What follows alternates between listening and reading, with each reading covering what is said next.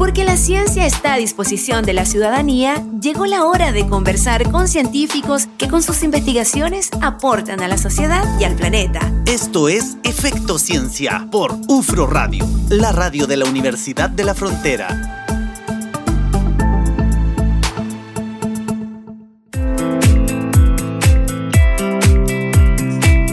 20 con 10 y seguimos haciendo Efecto Ciencia esta tarde de lunes, lunes, lunes 14 de agosto en vivo y en directo. Habíamos adelantado un poquito de qué vamos a conversar. Natalia decía un tema apasionante. Yo algo estaba adelantando justamente a propósito de esta sonda que se envió em, el día viernes a la Luna por parte de Rusia y nosotros queremos conocer también cómo se está haciendo el desarrollo espacial acá en nuestro país. En qué consiste, cómo hemos ido avanzando y en qué estamos también como país. Exacto, qué desafíos se vienen también en esto. ¿ah? Y para eso tenemos a estar en línea al coronel Héctor Contreras, director del Centro Espacial y jefe del Departamento Satelital de la FACH. Coronel Héctor, ¿cómo está? Bienvenido a Efecto Ciencia. Hola, buenas noches Natalia, buenas noches Alex, un gusto poder saludarlo y estar con ustedes para hablar de este tema que es tan apasionante. Así es, buenas noches coronel. Eh, Adelantábamos un poquitito esta temática, queremos aprender y aprender desde el comienzo. Usted es el director nacional del, del director del Centro Espacial, ¿cierto? Eh, y, a, cargo también de este Sistema Nacional Satelital. ¿En qué consiste esto? ¿Cómo están desarrollándolo ustedes desde la FACH? A ver, eh, es importante partir, como tú decías, desde lo básico. Eh, el Sistema Nacional Satelital es uno de los cuatro pilares, nosotros que sustentan el Programa Espacial Nacional. Los otros pilares son el Sistema Nacional Satelital de Comunicaciones, que ya viene, que busca también desarrollar capacidades satelitales de comunicaciones, para que pueda proveer soluciones específicas al país mediante el desarrollo de satélites de comunicaciones en sus distintas órbitas. Otro de los pilares también es el Sistema Nacional eh, Satelital Regional. Eh, muy importante porque lo que busca es el desarrollo y construcción de centros espaciales regionales en regiones. Descentralizar, ¿no es cierto?, diversificar el esfuerzo en desarrollo espacial eh, crear eh, programas educacionales eh, espaciales muy potentes y que busca en el fondo crear o generar una masa crítica de especialistas que nos van a ser muy útiles en el futuro para la gran demanda de desarrollo de tecnologías espaciales que se viene en el futuro. Y por último, otro de los pilares muy importantes es el Sistema Nacional Satelital de Promoción del Talento, ya. cierto? que busca implementar programas espaciales desde el nivel escolar, decirle a los niños de Chile que es que es posible ser ingeniero aeroespacial y fabricar satélites en Chile en el futuro.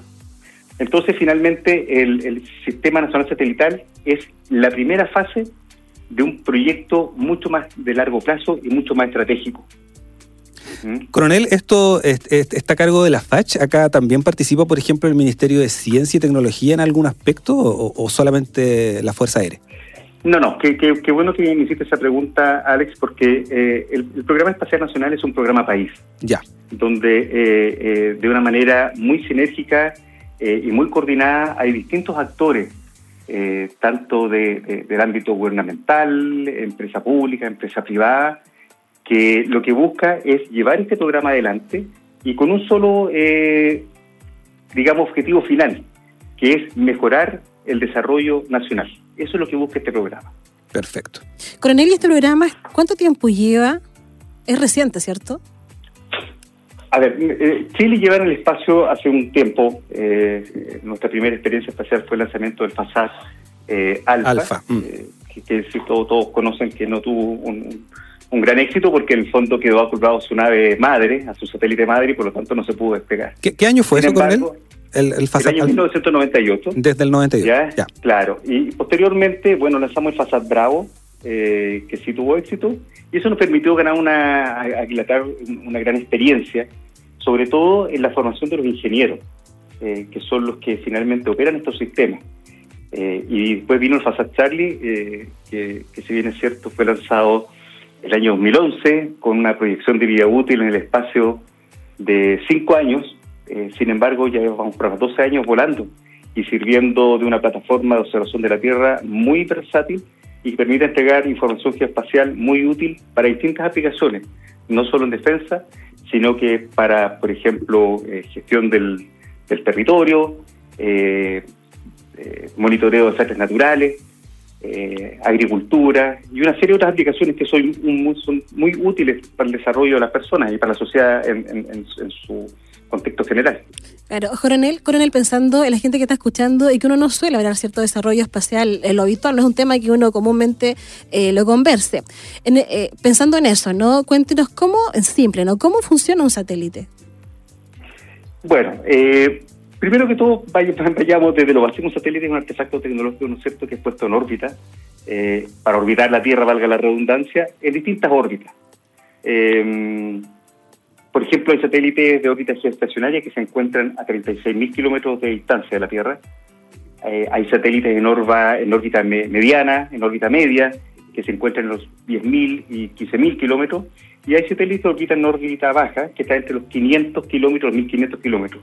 Eh, hacer un punto aquí, el FASAT Charlie y el FASAT Delta son satélites de observación de la Tierra que están orbitando a 550 kilómetros de altura. Em, los satélites, desde el punto de vista de su estructura, eh, cuentan con una arquitectura que les permite eh, albergar una serie de sistemas necesarios para su correcto funcionamiento. Eh, por ejemplo, sistemas de control térmico, sistemas de comando y control, control de actitud, de energía o potencia, etcétera. Y dependiendo de la misión o, o lo que se quiera buscar, cuál es el fin último del satélite, existen satélites de comunicaciones, satélites meteorológicos, satélites de navegación para todo lo que es la constelación, ¿no es cierto?, GPS, eh, misiones de observación de la Tierra, misiones científicas, etcétera. En el caso del FASAT Delta, ¿cuál es su misión? El FASAT Delta es un satélite de observación de la Tierra, ¿no es cierto?, posee sistemas ópticos de observación remota de alta resolución. Eh, lo importante acá es que el FASAT Delta actúa de manera complementaria al FASAT Charlie. ¿Qué nos permite esto? Que podamos, por ejemplo, disminuir la frecuencia de revisita sobre un punto en la Tierra. Eso quiere decir que con FASAT Charlie, funcionando solamente eh, ese satélite, podíamos obtener una fotografía o una, una captura de imagen de un punto en el mismo punto cada tres días. Ahora trabajando en complemento esos dos satélites podemos bajar esa, esa frecuencia un 50% y podemos tener una revisita en un día y medio del mismo punto. ¿Qué permite esto? Y esto es súper importante. Esto mejora la oportunidad de capturar la información y tiene una gran trascendencia, por ejemplo, como lo que decía recién, para todo lo que es control eh, o monitoreo de desastres naturales. Perfecto. Estamos conversando con el coronel Héctor Contreras, director del Centro Espacial, para conocer cómo es el desarrollo de todas estas tecnologías eh, con respecto al espacio y los satélites que se está desarrollando en nuestro país. Vamos a la música y seguimos conversando acá en Efecto Ciencia 20 con 17.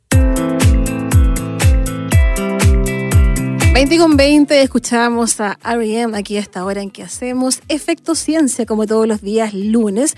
Un saludo para toda la gente que está sumándose a la sintonía que nos escucha acá en Temuco del 89.3, en Angola en la 94.1 y también por supuesto a quienes nos siguen en nuestra señal online en uframedios.cl. Hoy día estamos conversando acerca de el desarrollo espacial chileno, a la importancia de esta soberanía espacial por parte de nuestro país. Estamos conversando con el coronel Héctor Contreras director del Centro Espacial. Y también, Nati, a saludar a quienes nos escuchan el fin de semana también. Eh, Por supuesto, la repetición el día sábado, el día sábado a las 15 horas. A las 3 de la tarde.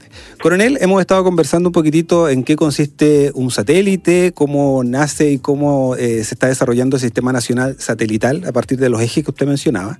Y hay un tema que algo lo, lo comentó usted también, que tiene relación con, con el desarrollo de las profesiones o de, o de las personas en el fondo que, necesitamos ir formando para poder desarrollar todo este sistema satelital en nuestro país. ¿Esto es una demanda profesional que tiene que tomarla Chile para poder seguir desarrollando este tema? Claro, por supuesto, Alex. Eh, a ver, te cuento, dentro de lo que es el Sistema Nacional Satelital, se contempla la construcción de un gran centro espacial nacional. Es un edificio de aproximadamente 6.000 metros cuadrados y que va a albergar eh, distintas áreas que son muy importantes para lo que es el desarrollo tecnológico espacial.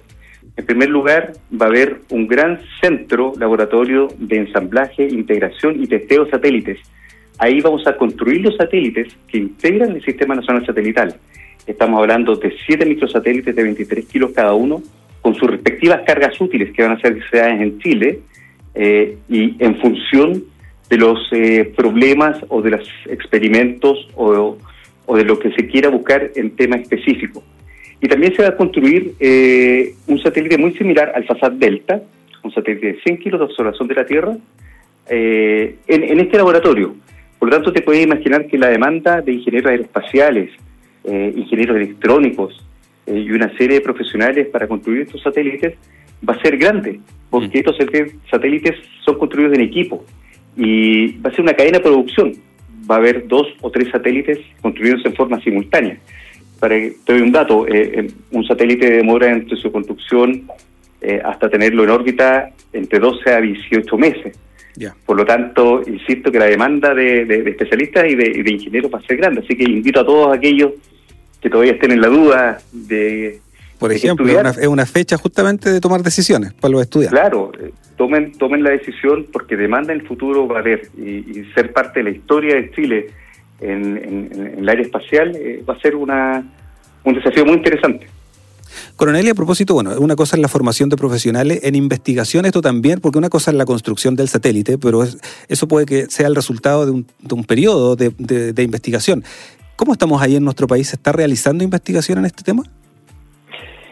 Bueno, eh, que usted también hiciste esa pregunta porque otra de las áreas que va eh, a tener este Centro Espacial Nacional y que va a ser replicado en los centros espaciales regionales son eh, laboratorios, por ejemplo, de ciencia de datos. Ya. Va a haber eh, data centers muy poderosos, supercomputadoras muy poderosas que van a duplicar la capacidad que existe hoy en día en lo que es gestión de información, almacenamiento y administración de la misma.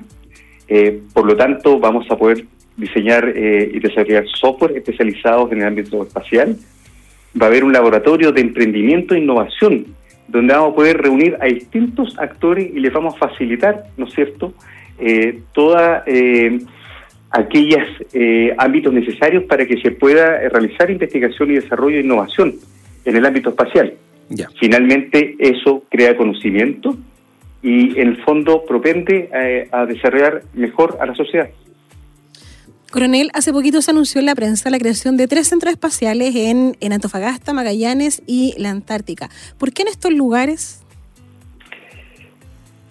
Eh, como yo te decía, eh, la idea es diversificar el esfuerzo y complementar eh, el esfuerzo en desarrollo de, tecnología espacial en varias regiones, fortalecer la descentralización. Ahora, ¿por qué en estos lugares? Porque lo que estamos buscando, por ejemplo, es que en el centro regional eh, de Antofagasta se pueda dedicar a lo que es la investigación y desarrollo de tecnología espacial orientado a los sistemas satelitales de comunicaciones hay que entender que la región de Antofagasta tiene problemas eh, importantes de comunicaciones. Eh, hay algunas áreas que son desatendidas y qué mejor solución que a través del espacio entregar una solución de comunicaciones satelitales.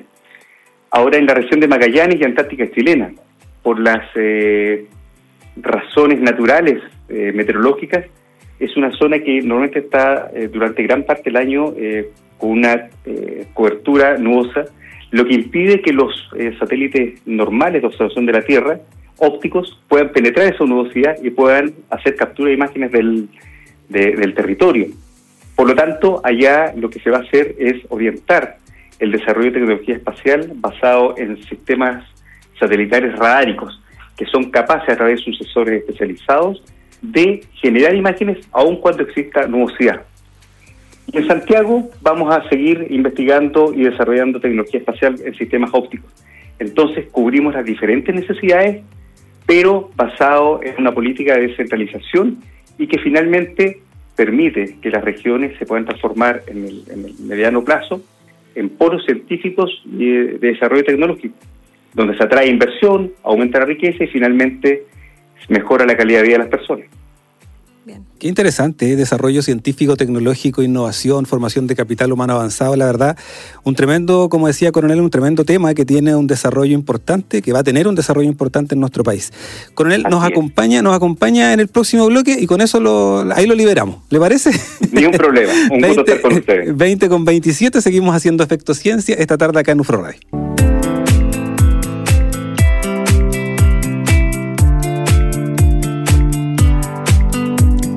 19 con 33. 20, 20. 20, 20 en vivo y en directo. 20 con 33. Seguimos haciendo Efecto Ciencia aquí en UFRO Radio, la radio de la Universidad de la Frontera. Estamos conversando con el coronel Héctor Contreras. Estamos aprendiendo del desarrollo espacial en nuestro país. Nati. Sí, se nos queda una pregunta que, bueno, quedó pendiente el bloque anterior, ¿no? También, que tiene que ver con, eh, lo conversábamos acá fuera de micrófono. Coronel, el uso de los datos, todo el información que ustedes recaban con los satélites, usted mencionaba, ¿cierto?, que se usa, eh, tiene diferentes aplicaciones, diferentes usos. Esa información, eh, cuando se construyan más centros, va a quedar disponible para la ciudadanía, se puede ocupar, por ejemplo, en otras investigaciones, uno puede consultarla, pensando, por ejemplo, en el mismo periodismo, ¿no? Como, como una fuente de repente. Por supuesto que sí. Eh, eso es lo importante del Programa Espacial Nacional, Natalia, que lo que busca es democratizar eh, el acceso a la información geoespacial. Eh, yo te mencionaba recién que estamos en pleno desarrollo de un geoportal y una aplicación móvil que va a permitir que las personas a través de un teléfono celular puedan tener acceso a estas, estas imágenes. Eso va a ayudar de manera muy importante eh, por ejemplo, eh, en las carreras de las universidades, en los colegios, eh, investigación científica, o para el agricultor que está en su campo y quiere gestionar de mejor forma cómo va a regar sus tierras. Entonces, en eso consiste, que la información geoespacial esté al servicio de todos los chilenos. Qué interesante, es importante, exactamente. Coronel, otra cosa, eh, con respecto al mismo tema, por supuesto. Eh, usted mencionaba también el desarrollo en general de, este tema en nuestro país. Me imagino que en América Latina también hay otros países que tienen un nivel de desarrollo similar, superior, Brasil, quizás Argentina. En otros países desarrollados también, por supuesto, eh, quizás van más adelantados. ¿Cuál es la importancia de la soberanía espacial, de, como país avanzar en la, en la construcción y en la recopilación de información que provenga de satélites chilenos? Porque también a lo mejor la gente se puede estar preguntando nosotros mismos, lo conversábamos recién con Natalia, eh, ¿por qué no, por ejemplo, tomar de repente la tecnología o la información que se está desarrollando quizá en un país con otro, qué sé yo, y poder recopilar esta información? Me imagino que esto tiene un, un tema país súper importante de mantener esta soberanía espacial. Eh, así es, así es, Alex. Eh, aquí es importante señalar que la tecnología espacial no es una tecnología que uno pueda ir, a cualquier país y, comprarla ¿Ya? o pedir que te la, te la presten o que te la entreguen de regalo, porque en el fondo eh, son capacidades estratégicas que todos los países tienen que tener. Ya. Entonces, eh, para allá vamos cuando hablamos de soberanía espacial. Chile está siguiendo la, hoja de ruta que se ha, sido definida para el Sistema Nacional Espacial. Contamos con un programa espacial nacional que es la expresión de la política pública. Eh, contamos hoy día con una gobernanza espacial que permite articular la interacción ¿no cierto? de los diversos actores públicos y privados bajo el conjunto de todas las normativas y procesos para la toma de decisiones estratégicas. Eh, nuestro programa eh, es muy importante señalar de que no es un programa cerrado, Alex. es un programa que también busca el trabajo colaborativo y con una mirada eh, multilateral y bilateral. O sea, nosotros no queremos ser espectadores en, el ámbito espacial en el mundo. Queremos invitar a que el resto de los países se unan a nuestro programa espacial nacional. ¿Y por qué eh, no en un futuro muy lejano pensar que algunos países quieran ocupar nuestros centros de control de emisiones en los centros espaciales nacionales para controlar sus propios satélites? De eso se trata. Perfecto.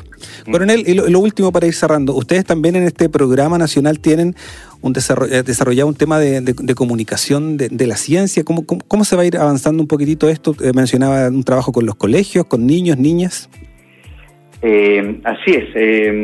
quiero aprovechar esta tribuna para, para señalar de que lo importante, por ejemplo, que fue el año pasado, la creación de un programa espacial escolar. Ya. Donde en siete comunas aplicamos un programa a niños de distintos cursos en 25 colegios, eh, enseñándoles de manera muy lúdica, eh, por ejemplo, cómo funciona un cohete, lanzando cohetes de agua, haciendo competencias entre ellos, competencias sanas, eh, donde finalmente gana toda la comunidad, pero que aprendan qué significa el espacio y los beneficios que el espacio trae a la sociedad.